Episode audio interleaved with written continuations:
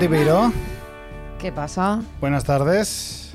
¿Qué te cuentas? Pues mira, poca cosa, la verdad. Esta semana he descansado, Ajá. que ya me tocaba, ya me Sí. venía tocando. Y además es que ahora me viene, me viene encima un mes de marzo muy loco. Muy loco. Bueno, los mes- Bueno, meses de marzo no he descansado nada. no has descansado nada en este porque estaba en año. Lisboa. no me acordaba. Mm, Bueno, no pasa nada. Eh, las alteraciones temporales se pueden Sí, entender. he estado en eso. Lisboa y luego pues me voy a mm, me voy a Madrid el 8 de marzo, presento mi libro en Madrid en la Sala Movidic en el Ruby Fest. Ser feminista valenciana es muy duro en Es marzo. muy duro. Sí. Eh, bueno, eso, la sala Movidic con Reya Gorecki y Grima, dos grupos brutales, y a mí me presenta el libro Elisa McCausland de Radio 3. Ideal. Así que haced el favor de venir a verme. Yo por mi parte, pues he venido en parca. Sí, Esos son mis, eres una persona parca mis méritos. y has decidido también traspasarlo a tu estética. Te queda Sí. súper bien. Yo Me gusta mucho esta parca. Es que te queda francamente Ha sido la mejor compra de este año. Y mira que me he comprado cosas. No será por cosas que me he comprado. Me has traído un espejo ahora del Exclum a mí, porque Sí. no olvidemos que eh, seguimos con el ataque de interiorismo. Sí. Loquísimo. Yo tengo que parar ya. He Yo creo que ya, o sea, a mí solo me falta, de verdad, las cosas que necesitaba para mi casa, he comprado el armario, o sea, ya solo me falta un paragüero. ¿Por qué un paragüero me parece de repente algo necesario? Bueno, no lo sé. Quizá dos, ¿no? Sí, pero porque van en pack. O sea, vas a comprar dos paragüeros. Pero porque son el que quiero eh, va en un pack de Va dos. pack. Bueno, pues si me das dos, pues mejor que uno. Porque tiene animal print. No, al final No, voy a el- comprarlo de, de rojo. Uno, los dos son rojos. Sí, como de como si fuera de, de- de polipiel rojo. ¿Y por qué van de dos en dos? Porque parece que es algo normal. O sea, o sea que los paragüeros van de dos en dos. No, yo- hay ¿no? muchos que van de uno en uno, pero estos en concreto eran un pack de dos. Bueno, Vale, pues bueno, ¿por qué pues no? bueno. El paragüero, de repente me parece algo que hay que tener. Sí. Pues se, adquir- se adquirirá. Yo no sé. eh, yo sé que el paraguas es para muchísima gente algo muy impopular. Sí, O sea, llevar paraguas te, te coloca directamente en alguien indeseable. En alguien de quien se puede hacer mofa. bueno, claro, el paraguas aquí es que tampoco lo dominamos en Valencia mucho. Entonces, pues la gente hace un uso un poco raro de esto. Pero es que en Valencia eh, hay mucha movida con el paraguas, porque yo no entiendo. Es como la gente se burla de la gente que lleva paraguas. No pero se en burla, cuanto- es que la gente que lleva paraguas poco- aquí no sabe manejarlo, entonces vas con la gente que va con paraguas por debajo de la del, Sí. de los esto de los edificios, las cornisas, es Pero como el no liberador- puedes quererlo todo. Sacas un paraguas y vas por el centro de la calle, que es da Claro, gusto. pues eso lo que pasa es que no, no tenemos una conciencia cívica del paraguas en Valencia, entonces Claro, por eso es que hay conflicto. Caen cuatro gotas y aquí en Valencia no sale ni Dios. Todo el mundo va en coche o nadie Claro, sale. no, o sea, incluso a veces que un plan se da por hecho que se desqueda si no tienes ni que hablar con tus no, amigos. Se da, Ya por sentado, por sentado Como que- vamos a quedar si está lloviendo. Claro Claro. que sí, En fin, eh, vamos a empezar. Hipocresía, total. Doble Venga, rasero. Vamos a empezar. Cosas que no.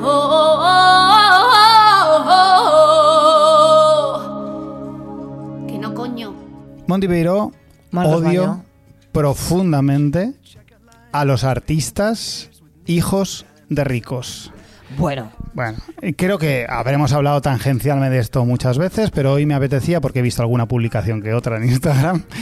Eh, es una mezcla entre odio de clase, totalmente lógico. eh, Un poco de envidia. Un poco de envidia.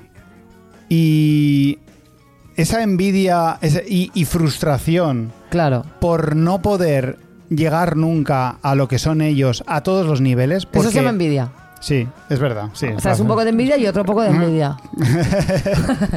no, pero sí, Eh, hay un odio de clase ahí. Pero claro, es.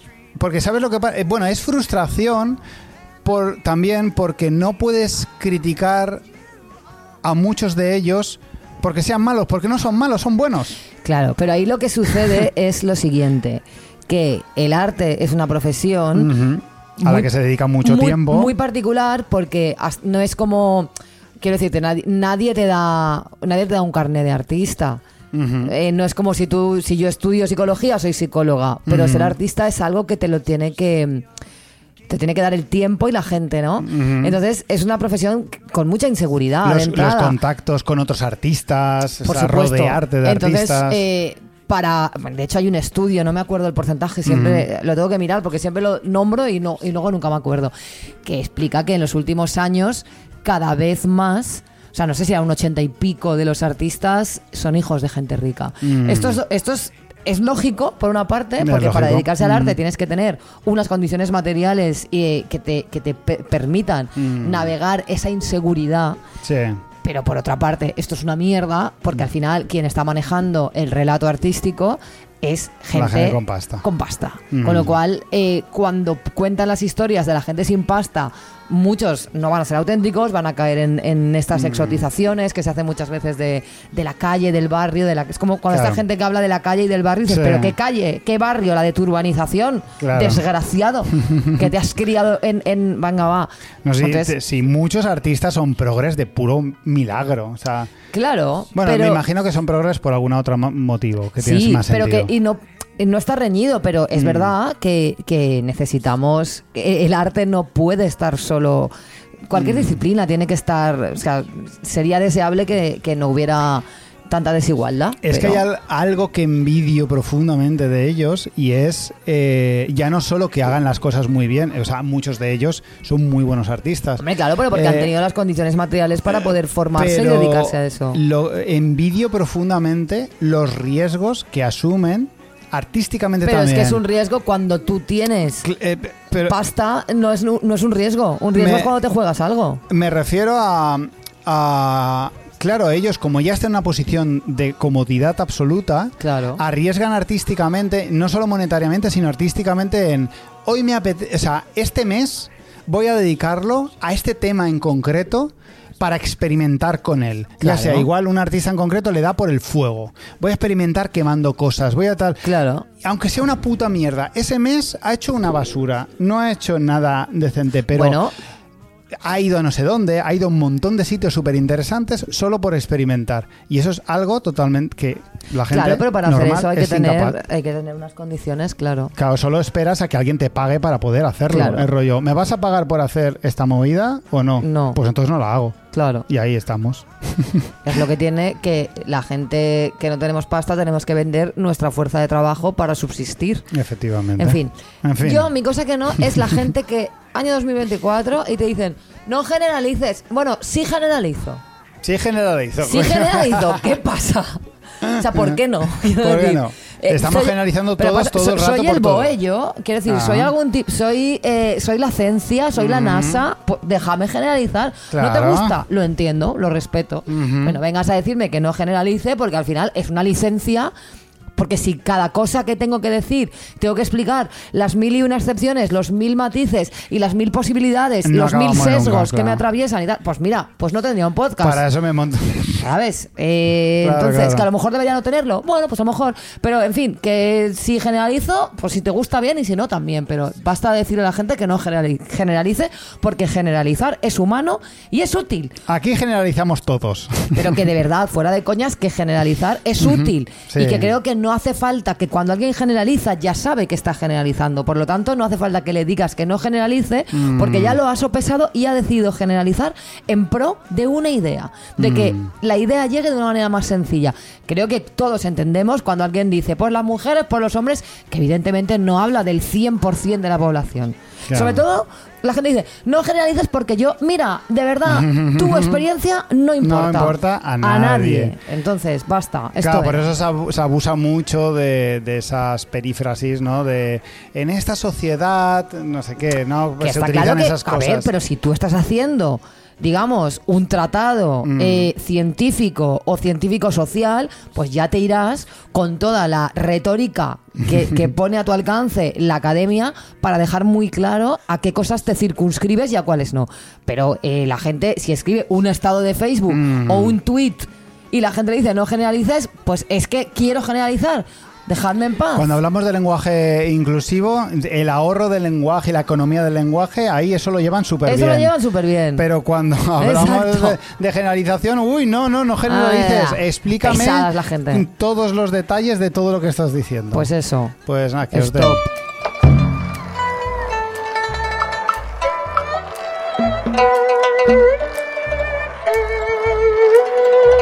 Mundo espiritual. Marcos, Últimamente he estado consumiendo mucho contenido en torno a sectas. Muy bien, muy interesante. Porque el true crime me ha llevado aquí y ahora estoy en esto, ¿vale? Obviamente, cuando abres una puerta, Sí. se abren ventanas, se a abre de tope, todo. los niños de Todo, Dios, sí, la claro, familia de claro. Manson, un clásico. Bueno, en fin. Sí. La verdad es que es un tema que me fascina mucho, pero es que encima ha coincidido que estuve hablando con un amigo que me contó una experiencia que tuvo al estar un tiempo formando parte o casi de una de ellas de las que de la que yo no tenía ni idea que existía y me ha resultado muy curiosa. Así que os voy a hablar de Razma, y su escuela de iluminación. Perfecto. ¿Qué es esto? Esta es, ¿Qué es la, movida en la que mi colega, por avatares del destino, acabó en Ra- Estados Unidos. Razma es como Razmataz. Es como ¿Cómo se- Razmataz. A mí me, me estoy todo el rato a punto de decir Ranma por el Ah, anime, pero no. Bueno, el caso es que vamos a hablar de Judy Zebra Knight. Una señora de Roswell, Nuevo México, Vaya. que se supone que está poseída por un ser lemuriano nacido hace 35.000 años, que es Razma. Lemuriano. Sí. De Lemur. No, es Ah. que no, no- no lo he buscado. Ah, ¿no? Es como algo mitológico. Espérate, ah, vale. No tiene nada que, ver, lemuriano. nada que ver con los lemures.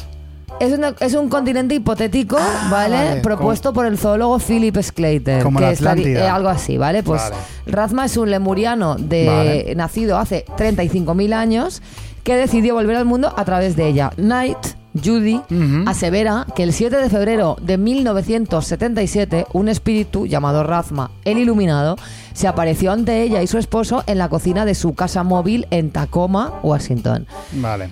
Esta señora afirma que desde entonces ha sido capaz de comunicarse con Razma a través de un proceso de dejar de dejarle a Razma su cuerpo, ¿vale? Vale. Y entonces Razma enseña sus cosas a través de ella. Vale. En su web podemos leer. La era de los filósofos llega a su fin. Malas noticias para nuestro amigo Javi Nula. La verdad no proviene de palabras escritas en un libro. La verdad llega cuando aplicas las palabras en tu vida para producir un resultado profundo y maravilloso. Las enseñanzas de Razma ofrecen una perspectiva única para ver el misterio de la vida. Vale. Presentan un marco donde las preguntas que han quedado sin respuesta por parte de la filosofía, la ciencia y la religión encuentran un nuevo significado. Bueno, rollos de estos, ¿vale? Sí. Pero ¿quién cojones es Razma? ¿Quién? Eso Tal es y lo que como queremos leemos saber. en su web, Sí. mi no- esto lo escribe él, ¿vale? Mi nombre es Razma, Ah, vale. el iluminado. Soy un ser humano que una vez vivió aquí y tengo una historia muy dinámica que contar. Dinámica. Dinámica. Estoy aquí, bueno, en inglés es dynamic, yo creo que esta es la traducción correcta, pero bueno, Vale. estoy aquí para guiar a mi gente, a mi gente, desde que están dormidos hasta que se despiertan y hacen Vale. algo con esta vida, que hacen algo original con esta Vale. vida. Dar a conocer lo desconocido y salir de este abismo hacia la grandeza. Veréis surgir aquí un reino magnífico y surgirán civilizaciones de las que ni siquiera teníais la más mínima noción de que existieran. Soplará un nuevo viento y el amor, la paz y la alegría de existir adornarán este bendito lugar, la esmeralda de vuestro universo y el hogar de Dios. Bueno, en fin, esto es un rollo pataterísimo, pero la idea principal que tiene Razma es que todos somos Dios y que Ah. ellos te van a ayudar a conseguir que conectes con, con Dios que está en ti Vale. a través de unos cursos carísimos que se imparten en su escuela de iluminación. Vaya por Dios. Los Vale, cursos nunca faltan, ¿eh? Los cursos nunca faltan. Mi colega me contó que, bueno, él llegó a, a- a Estados Unidos, a, un- a- a, bueno, a un sitio donde había una comunidad de, de esta gente y que eran gente muy intelectual, gente muy guay, que tenían unas conversaciones muy interesantes sobre filosofía, sobre espiritualidad, sobre la ciencia. Fumarían muchísimo. Es También. probable, no lo sé. Y que entonces, pues él, que era muy joven además, se sintió pues con ganas de indagar un poco en esto. Vale. Y entonces le mandaron a hacer el curso de principiantes de Razma, que valía una pasta, como unos mil pavos. Pero luego ya los siguientes niveles son ya carísimos. Ya es inalcanzable. Y que esto, pues bueno, pues lo típico, ¿no? Pues te pegan ahí unas chapas sobre conectar con tal, tu verdadera misión, no sé qué. Es que la conexión con Dios cuesta dinero. Hombre, si te cuesta la conexión a internet, pues, Pues no te va a costar con Dios. Bueno, Claro, a mí, eh, obviando esto, es que estoy indagando en esta secta a raíz de lo de mi colega y me ha fascinado que en 1992 Ujú. una mujer de Berlín llamada Julie Ravel proclama que ella es el verdadero canal de Razma. Vaya. ¿Vale? O sea, ella dice, esta no. O sea, Razma sí, pero a través de esta tía no. Razma viene a través de mí. Entonces, ella celebraba seminarios en Alemania, Austria y Suiza eh, utilizando o sea, a Razma y diciendo que, que, que Razma se manifestaba a través de ella, que la otra era una estafadora. Bueno, pues Judy Knight, en su deseo por mantener puras las enseñanzas de Razma, bueno, en su deseo de mantener puras las enseñanzas de Razma o en su deseo de tener aún más dinero, entabló un pleito contra Ravel. Y lo curioso es que en 1995 la Corte de Apelación de Linz, Austria, ordenó a la alemana Julie Ravel a que dejara de usar el nombre de Razma y Ojo. concluyera sus sesiones como canal y que pagara a, a la otra, a la, a la ahora genuina Razma, los gastos del juicio. Ravel apeló a la Corte Suprema, pero la Corte Suprema dijo quiso saber nada. que no, que Razma canalizaba a través de la señora esta de Tacoma. Eh, es muy fuerte, ¿no? O sea, aparece una pava y dice que ahora Razma canaliza a través, a través de ella, la Judy le pone una demanda y la gana. Supongo que la ganaría, yo creo que es por un tema de patentes, El tema de patentes, Y de- de- clarísimamente, claro. de derechos de autor. pero ella prefiere decir que la justicia concluyó que la canalizadora oficial era ella. O sea, ella va del palo eh, canalizadora homologada, Seal of Approvement de, de Austria. Que bueno, Ah. está Austria, Austria tampoco está para acreditar mucho, también te lo digo. no está para nada, en realidad. Bueno, también en 2018 se cerró finalmente una demanda judicial que se puso en marcha en 2012 porque se filtraron algunos vídeos de actividades internas de la Escuela de Iluminación Razma, Vaya. donde a lo mejor su fundadora estaba siendo un poquito racista y un poquito homófoba. No me esperaba en absoluto que esto pudiera pasar. Entonces, eh, las personas que filtraron estos vídeos, pues bueno, el juez les ha dado la razón diciendo que a lo mejor sí que se produjo una actitud de hostigamiento porque la Razma esta intentó bloquear los esfuerzos de estas personas por exponer estos vídeos y denunciar las prácticas, ¿no? Pero, Entonces, ¿qui- em, ¿Quién estaba siendo racista? ¿Ella o ella- Razma? Razma- a ver, espérate que ahora Ah, llegamos vale, a este perdón, tema, perdón, ¿vale? me he adelantado. Entonces, eh, los miembros de la Escuela de Iluminación Razma han dicho que lo que pasa es que no hay que olvidar que el espíritu que canaliza, la gurú, es a veces algo torpe y despreocupado con respecto a lo que dice. Ah, vale, claro, vale. es que si viene de hace 35.000 años, ahí se podía decir de todo. No como ahora, que no puedes decir nada. Ahí no estaban los woke ni el lobby trans presionando para que nos censuremos. Era hijo de su tiempo. Entonces, Razma, es ajeno a la dictadura de lo políticamente correcto. Y si. Razma tiene que decir alguna barbaridad de los negros o de los gays, pues lo dice y se queda más ancho que largo. Vas a decirle Claro, tú. claro, claro, claro. Y no sé si tú recuerdas una película que se hizo bastante conocida en esta época. eh, principios del. Bueno, como 2008, por ahí, que era como la época de ver todas estas películas que veíamos. ¿Cómo se llamaban estas? Como de conspira. Que luego eran un poco conspiranoicas, pero que las. Es que me sale Fahrenheit, pero no es Fahrenheit. Una palabra alemana. Ah, Zeitgeist. Esa. Zeitgeist y tal. Una que se llamaba ¿Y tú qué sabes? Ese no me, no me lo recuerdo. Pues es que ¿Y tú qué sabes? Es una película para difundir las enseñanzas de Razma. Mm, hubo mucha secta que se coló a través de- del 11S. Gracias al 11S y a la crisis del 2008, Claro. eh, que pasaron 6-7 años de diferencia, pero eh, generó un caldo de cultivo de descreimiento en el de sistema hecho, muy mi fuerte. colega volvió a España y huyó de acabar metido aquí precisamente por el 11S.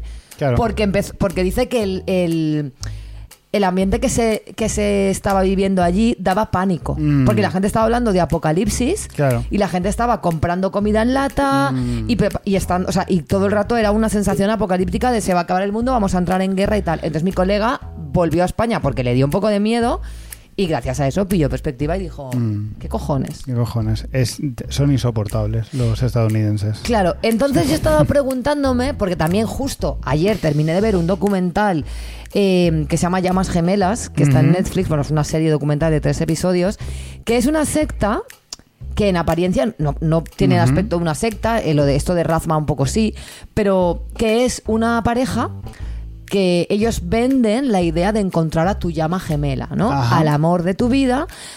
Y para eso tienes que también hacer unos cursos Vaya. con ellos y, y de ellos te preparan para reconocer a tu llama gemela Claro, y para, tener abrir, abrir los ojos y, para tener entonces esto que parece algo tan inocente como yo qué sé pues bueno gente que te puede enseñar no Mm. a encontrar el amor o una agencia matrimonial o algo así termina siendo una secta muy heavy os recomiendo muchísimo eh, este docu porque es bastante curioso Mm. y he estado claro, pensando mucho, creo que es fácil caer en, en un pensamiento de, joder, qué tonta es la gente que acaba aquí. Mm. Pero yo creo que no. O sea, creo que no. Creo que obviamente hay un montón de, de sectas, porque creo que todos en algún momento de nuestras vidas podemos ser Mm. lo bastante vulnerables para acabar metidos en algún grupo de estos Sí. grupos coercitivos, ¿no? De alto poder coercitivo, porque claro, las sectas no se venden como métete aquí que te vamos a robar la pasta, Mm. sino que es gente que sabe muy bien cómo, cómo aprovechar cómo aprovechar tus vulnerabilidades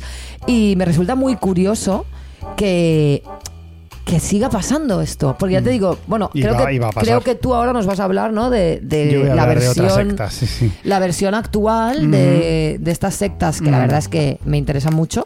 Así que si te parece guay, vamos con tu parte y luego hacemos una apuesta en común. Luego quieres hacer una apuesta en común. Yo creo que sí. Está, vale, de acuerdo. Pues venga, pues vamos con mi sección.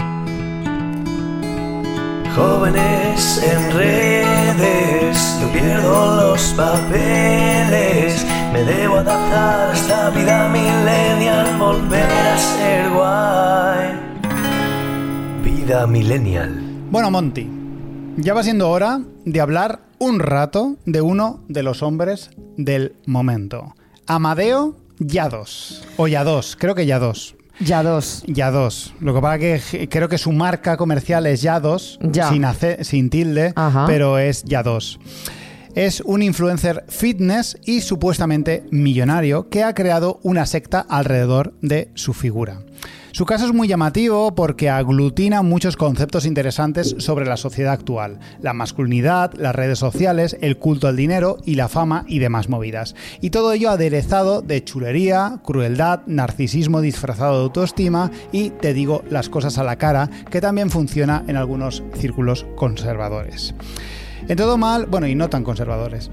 En todo mal, solo hemos escuchado a Yados una vez y fue para bien, cuando criticó a los streamers andorranos por irse a vivir, cito textualmente, a un pueblo de fucking mierda donde no hay nada que hacer y, y porque no hay que dejar que el dinero te domine. Una lectura que en su momento era interesante porque no le faltaba razón.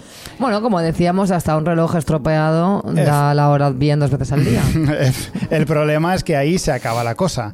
Yado se ha convertido en una celebridad en redes sociales por decir auténticas barbaridades que para variar cogemos todos, las viralizamos y convertimos una vez más a una stupid people en famous. Famous. Entre sus clips más famosos está el de decir que si perdiese todo su dinero se pondría a hacer barpees debajo de un puente y eso le haría millonario de nuevo. Que un profesor de ADE no puede enseñarte nada porque cobra mil euros. Que oye, todo el hate gratuito que se lleve gente de ADE tampoco me A parece mí me gusta mal. mucho porque de verdad él utiliza mi leurista como insulto. Sí, lo utiliza, efectivamente. Mm. Eh, y también hay un vídeo muy famoso en una cafetería donde empieza a criticar al resto de comensales por comer croissants y bollería industrial. Hay muchísimos más. Sus insultos y faltas de respeto a las personas con sobrepeso y que tienen trabajo precario, los mileuristas, eh, son constantes y magnéticas por su desfachatez. De hecho, hay mucho en común entre él y el Chocas. Estamos viviendo los años de esplendor de la personalidad cruel. Parece ser que ser mala persona, poco empática y despiadada está de moda. Muchos jóvenes que han empezado a ganar mucho dinero muy rápido por circunstancias muy específicas Bueno, en el caso del Yados no, no estoy muy puesta, pero no sé quién me dijo el otro día que es que en realidad viene de familia de viene pasta. de familia de pasta, efectivamente. Claro, es que eso no es ganar dinero. No, no, para nada. En su caso, para nada. Pero claro, eh, esta gente joven que tiene mucho dinero vende a sus seguidores mucho más jóvenes la distorsionada idea de que lo que les ha llevado el éxito es ser unos cabrones sin compasión. Se montan su película de que trabajan mucho y te lo empaquetan bonito gracias a un editor de vídeo profesional y, y ya está. Ya le. Como esta gente hay mil, inundan nuestras redes, casi todos con menos seguidores que cualquier chaval de secundaria con una vida social relajada, vendiéndote el secreto de tener éxito. Pero solo unos cuantos llegan, y de esos que llegan, solo uno o dos llegan de verdad a ser millonarios. Porque lo que ningún seguidor de esta gente se pregunta nunca es si este hombre es tan millonario, ¿por qué organiza un encuentro con una panda de perdedores que somos todos sus fans durante 48 horas a cambio de 10.000 euros? Sí, porque además si eh, ya es millonario y se ha hecho a sí mismo tal y como vende, se haría a sí mismo haciendo algo que no fuera enseñar cómo se ha hecho a sí mismo. Efectivamente. Porque si no estaríamos entrando en una paradoja temporal bastante cuántica. Con lo cual, ¿qué es lo que hacía antes de ser coach de otra gente? ¿Por qué no simplemente se dedica a hacer eso? ¿Por Claro. qué querría difundir su secreto? Porque además, si está todo el rato haciendo coach, no puede estar haciendo eso que verdaderamente le hizo ser millonario. Que es básicamente hacer barpees, según él.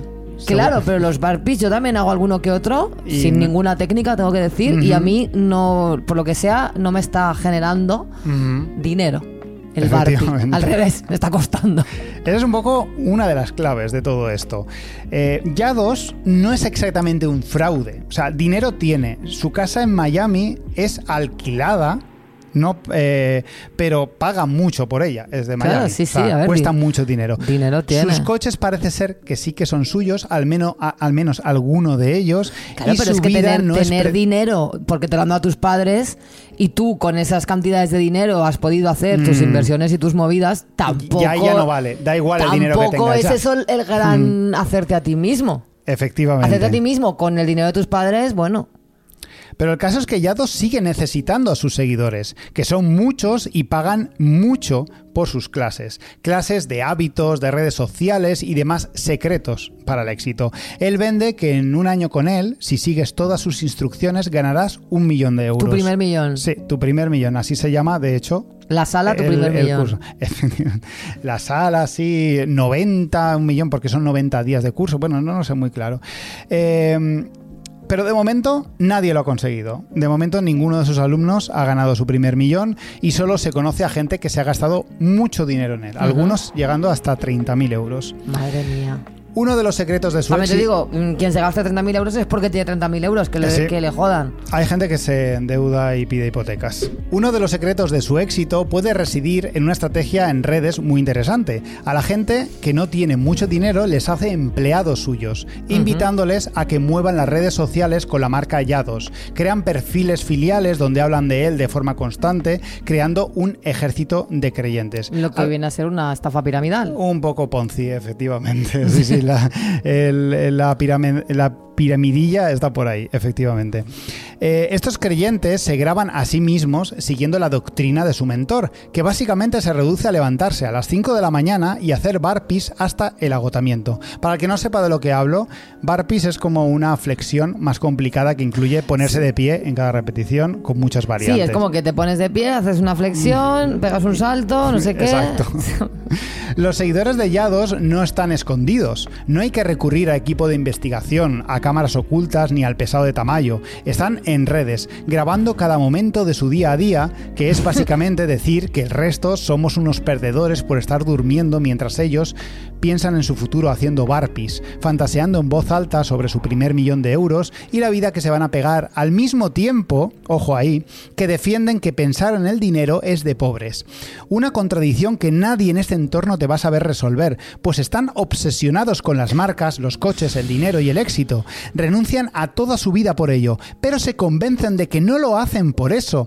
Se dicen a sí mismos que hacer barpees todos los días les cambia la mentalidad, que ya no son los mismos, que lo hacen sin esperar nada a cambio, porque si no esperan nada a cambio, finalmente lo recibirán. Bueno, pero es- es- madre mía, pero es un pensamiento mágico y además es tal cual una, es que es una secta. Es una puta secta.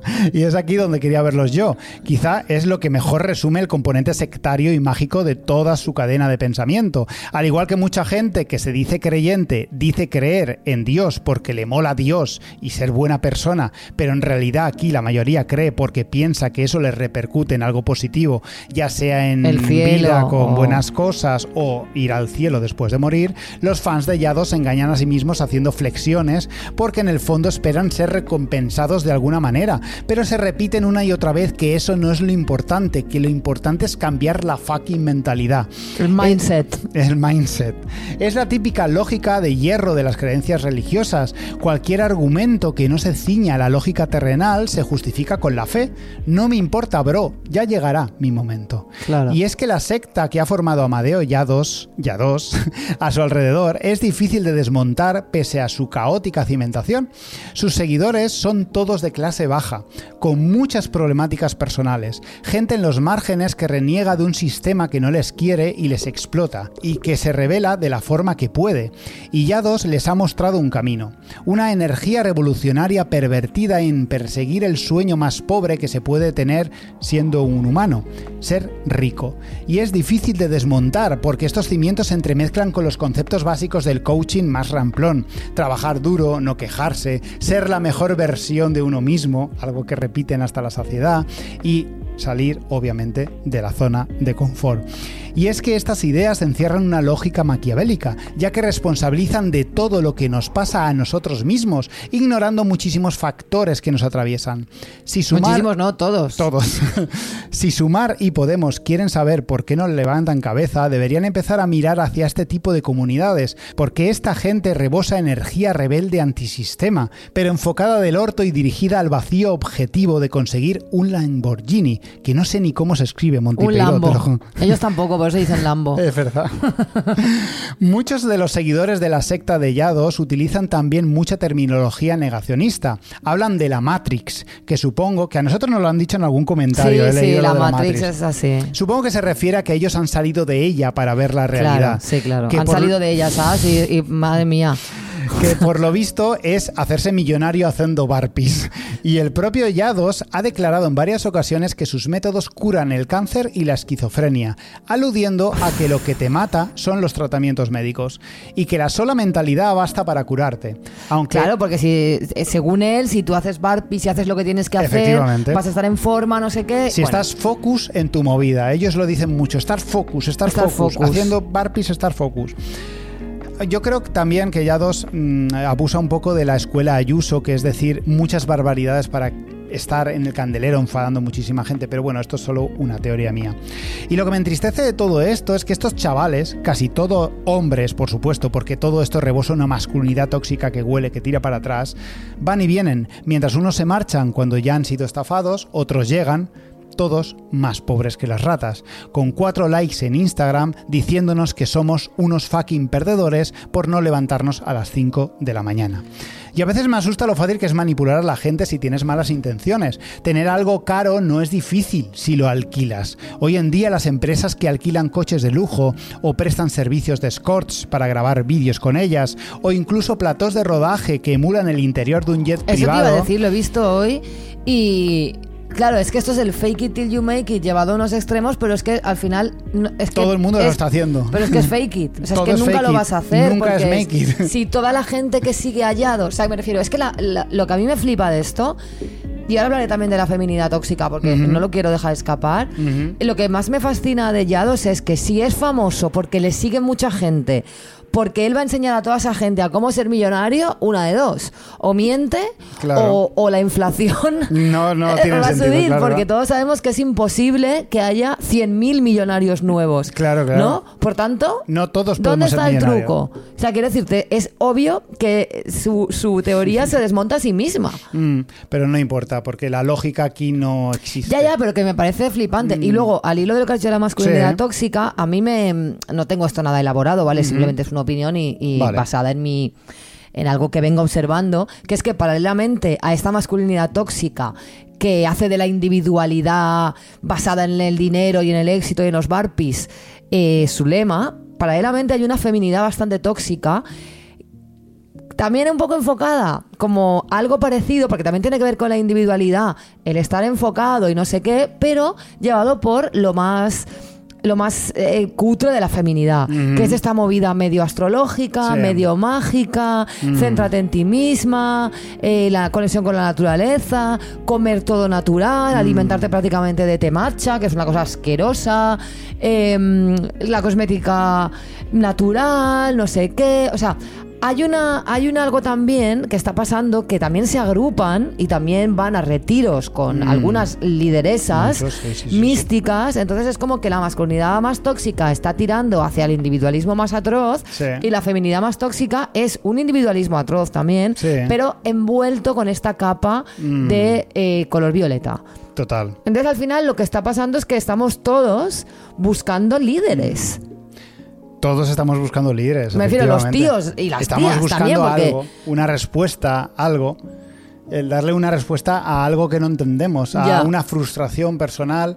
Y, y es muy curioso que los hombres tiren para lo que es la fortaleza física, la agresividad y, y ellas eh, busquen. Hacia la fortaleza la- espiritual y la conexión con no sé qué, las energías. Mm. Bueno, no es tan raro. Sigue siendo la misma mierda de siempre. Pero Es a mí lo que me flipa es.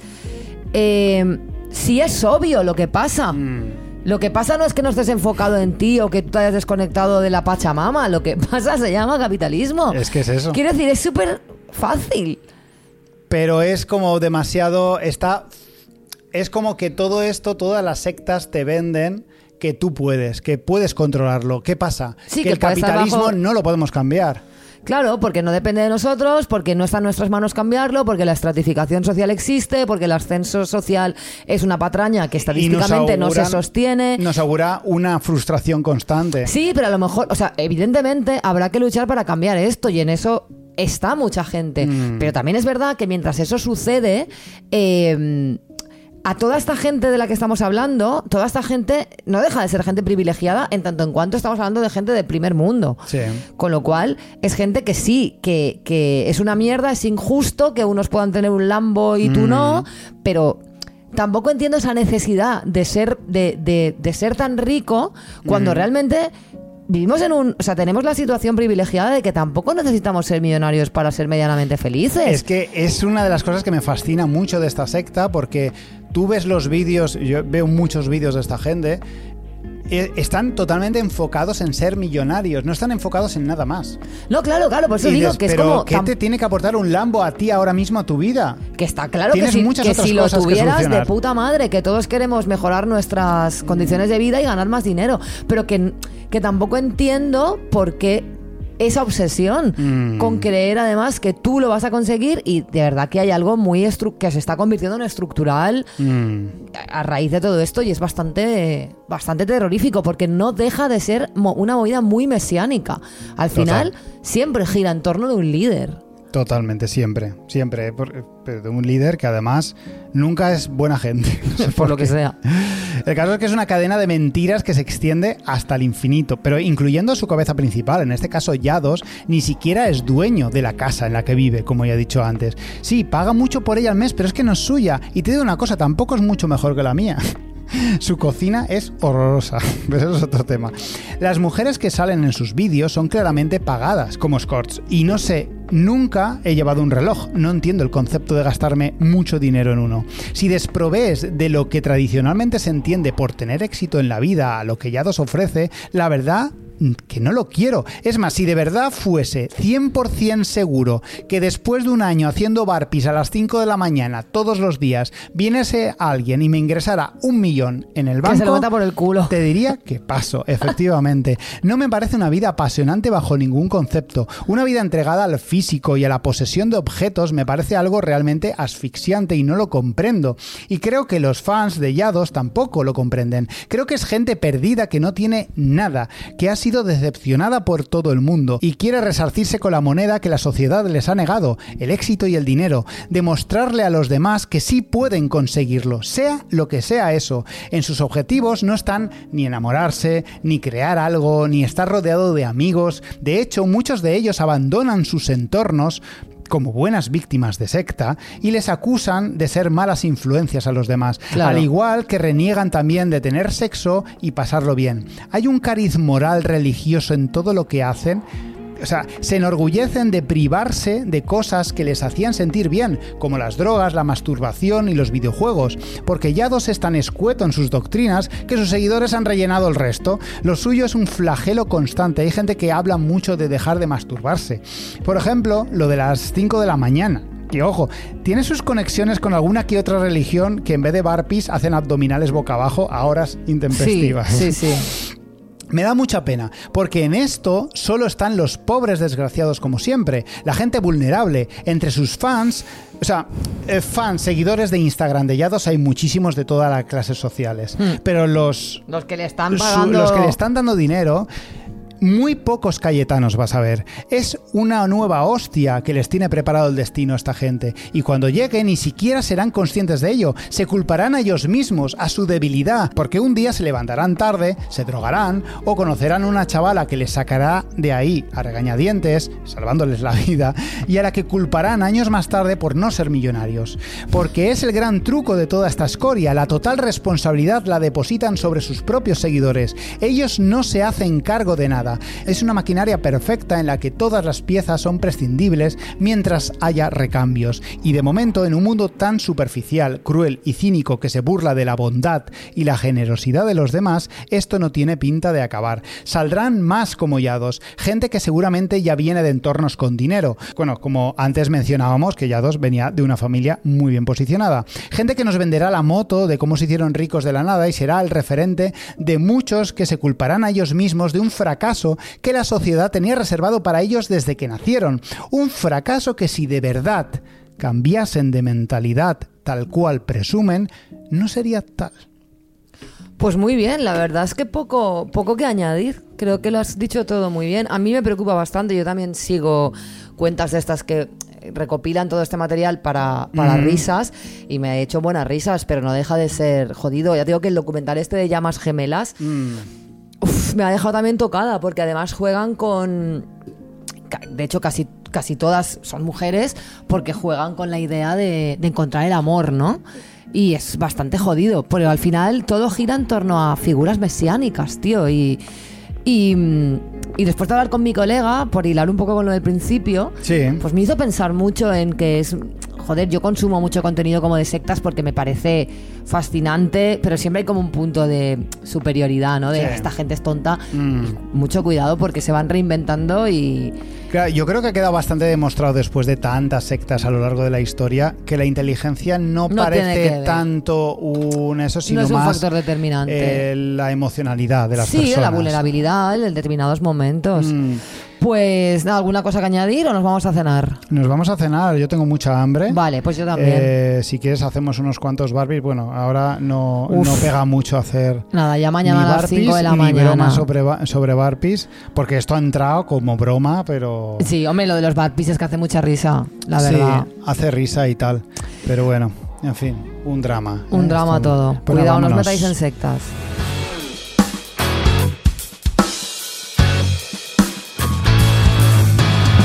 Bueno, pues vamos a irnos no sin antes recordaros de manera completamente amable y nada pasivo-agresiva que en el caso de que queráis, si quisierais, Sí. podéis hacer, haceros Patreons, es decir, ser nuestros mecenas, nuestros particulares medichis. Danos dinero en vez de hallados. En vez de hallados, danos. nos lo dais a nosotros, que por lo menos no estamos prometiendo nada, Nada. excepto más de esto que ya tenéis. Exacto, más solo de lo estáis mismo. sufragando esta movida. Esta movida. Pero no... Si os gusta, ¿eh? Si no, no.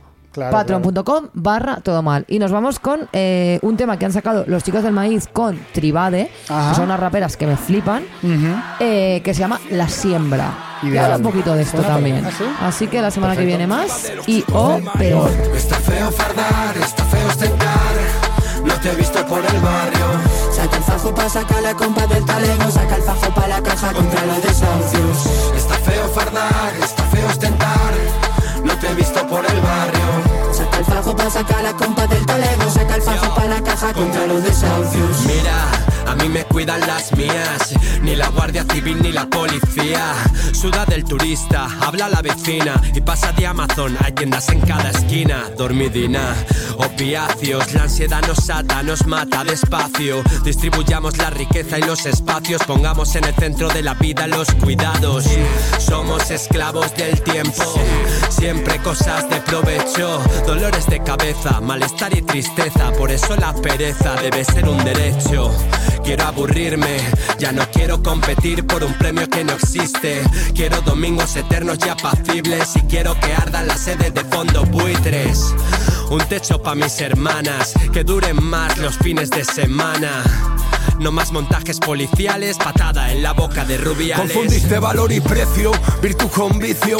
Es natural, yo me crié con CPV, tú con Don Patricio. Defiendo mi negocio, flotando en el trapecio. Dándole una vuelta a todo, rizando el rizo, contando necios. Toyaco, tú eres un pobre desgraciado, compadre gánster, es Rodrigo Rato.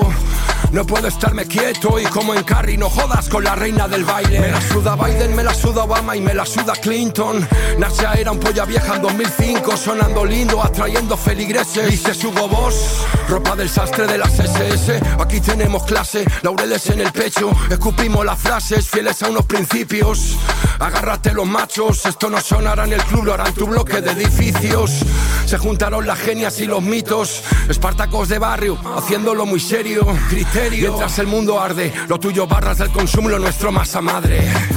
Está feo fardar, está feo ostentar, no te he visto por el barrio. Saca el fajo pa' sacar la compa del talego Saca el fajo pa' la caja contra los desahucios Está feo fardar, está feo ostentar, no te he visto por el barrio. Saca el fajo pa' sacar la compa del talego Saca el fajo pa' la caja contra los desahucios Hablan, ladran, fardan, cantan. Pasan, mangan, traman tantas. Amasan pasta, fasta, hasla. El perro que reniega de su casta. Deals, bills, wannabes. En el rap no please. Por aquí todo está chill, nadie será police. Defiendo mi raíz como un fedallín. Vengo de perder la guerra, pero libero París. Esos G's hablan de movie y en las manis no le vi. Dime a mí si eso es su nombre, primo, le vi. Juego fuego siendo azúcar, Salvador, seguí. Manín, yo no canto, hago tesis de abril, Lenin. Con todos los tontos que por lo pronto son todos de box. No hay dos con dos dedos ni dos, son todos del montón. Coño, yo con todo el control, ellos sin ton ni son, bro, sin condición. Por favor, no mor, por Dios, ponlo no. Adoctrinen a gusto que somos las buenas. Ve dormir al pueblo, campo de amapola. Saca del refajo el extraperlo de mis bisabuelas. Escuchar el tren y sale el sol por la trinchera. Ey, verán llegar a su némesis. Dos con la cabeza en balas como Kennedy. Por los verdes todos enemies. El frenesí verá su fin en la mesa comiendo solo. Let it be, let it be. He soñado car de Macy's. Que la más seguida en Insta es Angela Davis. Que las chavalas y fachas ya no se lo tiran. Que no hay que partirse el lomo por techo y comida. Venimos de Jurassic y non-fiction uh, De Kenny Arcana, no del hincho Reserva el arte al artesano, chico, piano, piano Tranquilos que dejaréis el legado en buenas manos Está feo fardar, está feo ostentar, no te he visto por el barrio. Saca el fajo pa' sacar la compa del talego Saca el fajo pa' la caja contra los desahucios Está feo fardar, está feo ostentar, no te he visto por el barrio. Saca el fajo pa' sacar la compa del talego Saca el fajo pa' la caja contra los desahucios El Sindicato Habitache de Valencia es una herramienta de autodefensa para la clase trabajadora para conseguir vivienda universal, gratuita, de calidad y bajo control obrero.